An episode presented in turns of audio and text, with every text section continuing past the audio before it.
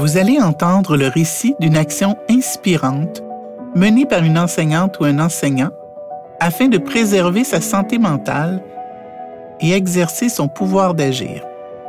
Ces récits ont été recueillis lors d'une recherche partenariale entre la FAE et trois chercheurs en santé mentale. Espérons que cela vous donnera des idées et surtout de l'espoir.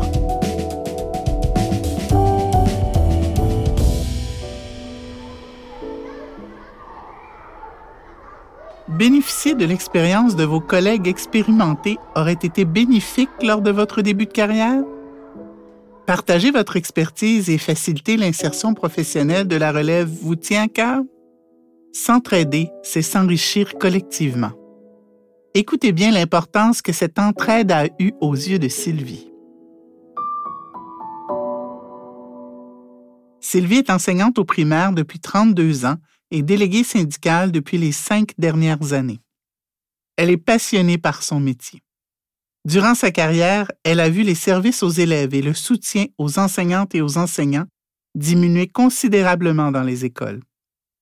Sylvie est toujours demeurée particulièrement sensible aux conditions de travail des profs en début de carrière. À ses yeux, ces conditions sont maintenant plus précaires que celles qu'elle a vécues à ses débuts c'est la même chose pour les enfants rencontrant des difficultés d'apprentissage. Elle déplore que l'organisation scolaire soit orientée en fonction de l'argent disponible plutôt qu'en fonction des besoins des enfants et du personnel enseignant. Sylvie constate aussi l'essoufflement de ses collègues et la lourdeur de la tâche. Il manque de personnel et ils doivent souvent faire de la gestion de crise. Elle s'attriste du manque flagrant de reconnaissance du travail du personnel enseignant malgré son grand dévouement. Plusieurs expriment d'ailleurs ressentir un sentiment d'incompétence pouvant mener à des problèmes de santé mentale. Dans ce contexte, Sylvie souhaite soutenir davantage ses collègues enseignants et faciliter le déploiement d'une culture d'entraide. C'est entre autres pour cette raison qu'elle a décidé de s'impliquer syndicalement. Elle souhaite donner au suivant avant sa retraite. Malgré son travail exigeant d'enseignante et de déléguée syndicale, Sylvie se mobilise pour soutenir concrètement l'intégration professionnelle des profs en début de carrière. Elle se sent parfois seule dans ce projet puisque peu de ses collègues sont disponibles. Ils n'en peuvent plus. Leur charge de travail est trop exigeante. Elle s'estime heureuse d'avoir eu, lors de ses débuts dans la profession, des enseignantes et enseignants d'expérience qui prenaient le temps de l'accompagner dans l'apprentissage de son métier en lui montrant des activités et des stratégies. Elles avaient l'énergie pour le faire, alors qu'aujourd'hui, cette énergie et ce temps n'existent pratiquement plus. Ils sont utilisés pour l'intégration des élèves HDA en classe ordinaire et pour remplir de la paperasse bureaucratique. Pour Sylvie, faciliter la culture d'entraide passe aussi par le partage d'informations sur les droits du personnel enseignant, pour leur permettre de prendre soin d'eux-mêmes et d'aider les autres. La connaissance de leurs droits permet de respecter leur contrat de travail et de mettre des limites. L'entraide peut se vivre par des activités informelles, telles prendre un petit café entre collègues ou encore prévoir un dîner pizza où tout le monde mange ensemble. En plus de la culture d'entraide, Sylvie souhaite améliorer le soutien aux élèves en difficulté et ainsi aider à améliorer les conditions d'exercice du personnel enseignant.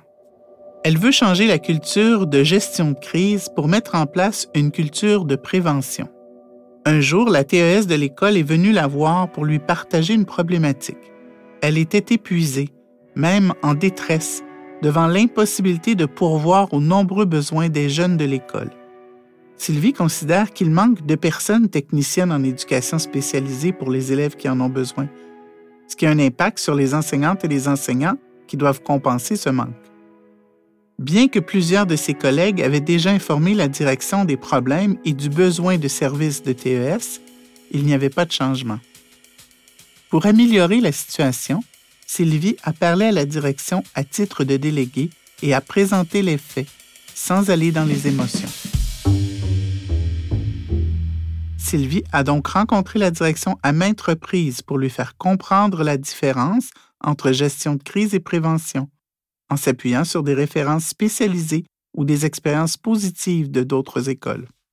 Ensuite, elle a rencontré les TES de son école et leur a demandé d'écrire tout ce dont elles avaient besoin pour bien effectuer leur travail en les encourageant à se faire soutenir par leur syndicat.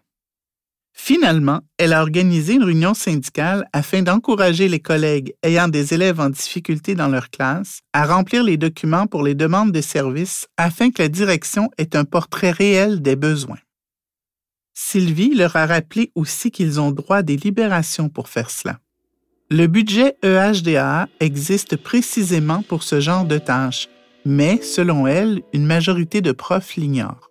En vue de cette réunion, Sylvie a aussi invité la responsable du dossier des élèves en difficulté du syndicat. Cette rencontre a permis aux personnes présentes d'être mieux informées de leurs droits et des ressources disponibles pour les soutenir.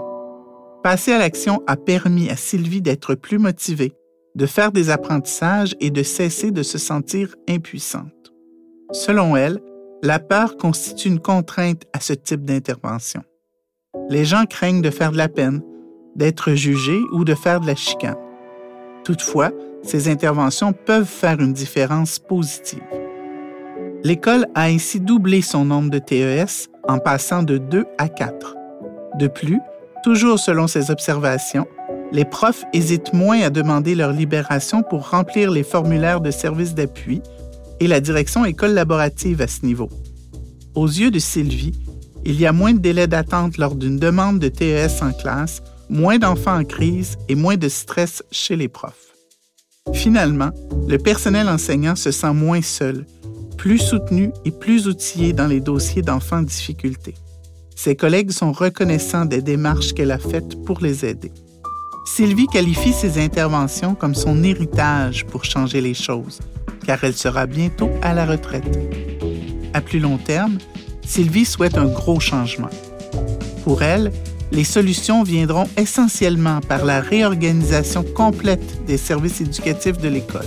Elle croit sincèrement que la pandémie forcera les dirigeants en éducation à faire mieux. De toute manière, ce serait difficile de faire pire.